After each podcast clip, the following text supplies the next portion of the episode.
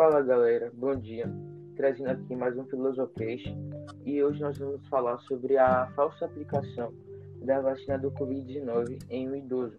Que isso aconteceu em Niterói, em uma das, das campanhas de vacinações, que uma profissional da saúde fingiu a aplicação. É, sim, ela não aplicou o líquido, ela só fez é, inserir a, a agulha e nós vamos falar, o decorrer, a grande falta de ética é, dessa profissional de saúde e da humanidade. E agora, deixar minha amiga Gabriele falar. Bom, meu nome é Gabriele, como ele já disse, e eu vou aqui com o João Cláudio falar sobre essa notícia, né? Falar o quão grande foi essa a falta de ética dessa profissional de saúde. Não foi somente com um idoso ou somente uma profissional de saúde que isso aconteceu, isso vem acontecendo é, com as doses da vacina sendo liberadas, o que é triste porque a gente percebe né, que hoje em dia a nossa sociedade ela olha muito para o próprio umbigo, ela é muito individualista, né, João? Uhum, bem egocêntrica. Exato. E algo que Dostoiévski prega, ele fala muito, que é sobre, obviamente, a ética. Que ele sempre fala, eu não submeto a ética, mas não entendo de forma alguma, porque é mais glorioso bombardear uma cidade sitiada do que matar alguém a machadadas.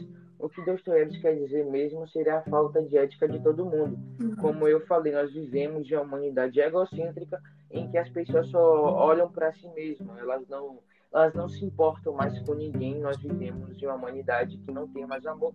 O amor basicamente esfriou e está esfriando mais ainda. Exato. E eu queria saber um pouco da sua opinião, Gabriele, sobre isso. Bom, é, a frase desse filósofo, ela. Bom, é um pouco antiga, né? Mas ela serve até os dias atuais. E.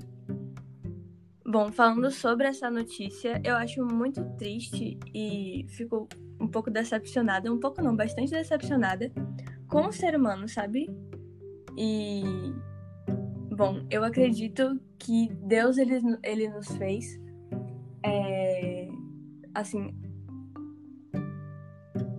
imagem e semelhança dele. E na Bíblia diz que ele se arrependeu uma vez de ter nos criado, e eu acho que essas ações, essas pequenas ações do ser humano hoje em dia fazem com que ele se entristeça cada vez mais. Com certeza. É, é bem triste, realmente, é muito triste. A sociedade tá, tá, tá ruim, tá ruim mesmo. E não sei se tende a melhorar ou se tende a piorar. Mas tudo que a gente tem que fazer tem que ser algo bom.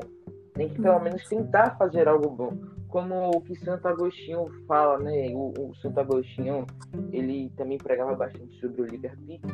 Ele também fala, ele falava uma frase dele: não basta fazer coisas boas, é preciso fazê-las bem. Sempre também aquela frase, sempre faça uma milha a mais, sempre faça um pouco a mais. Entende? Sim, sim.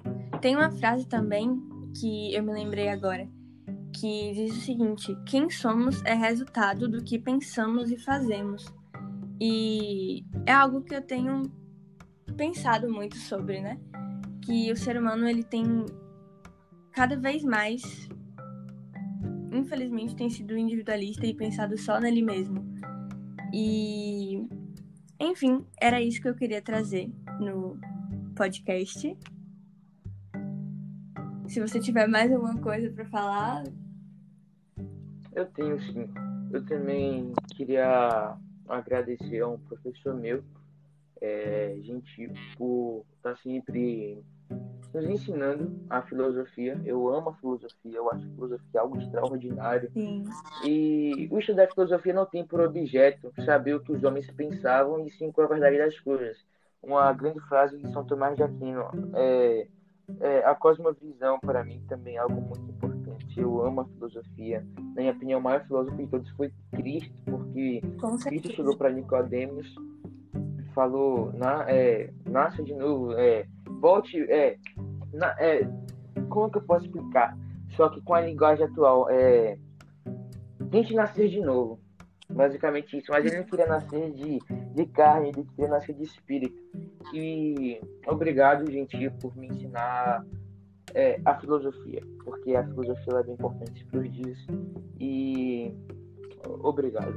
Gratidão. É, fica o meu agradecimento também aqui para o professor Gentil por ensinar a gente de forma tão legal, de forma tão descontraída sobre filosofia e fazer a gente pensar em nas nossas ações, em, em ações do ser humano, assim, no geral. E é isso, muito obrigada.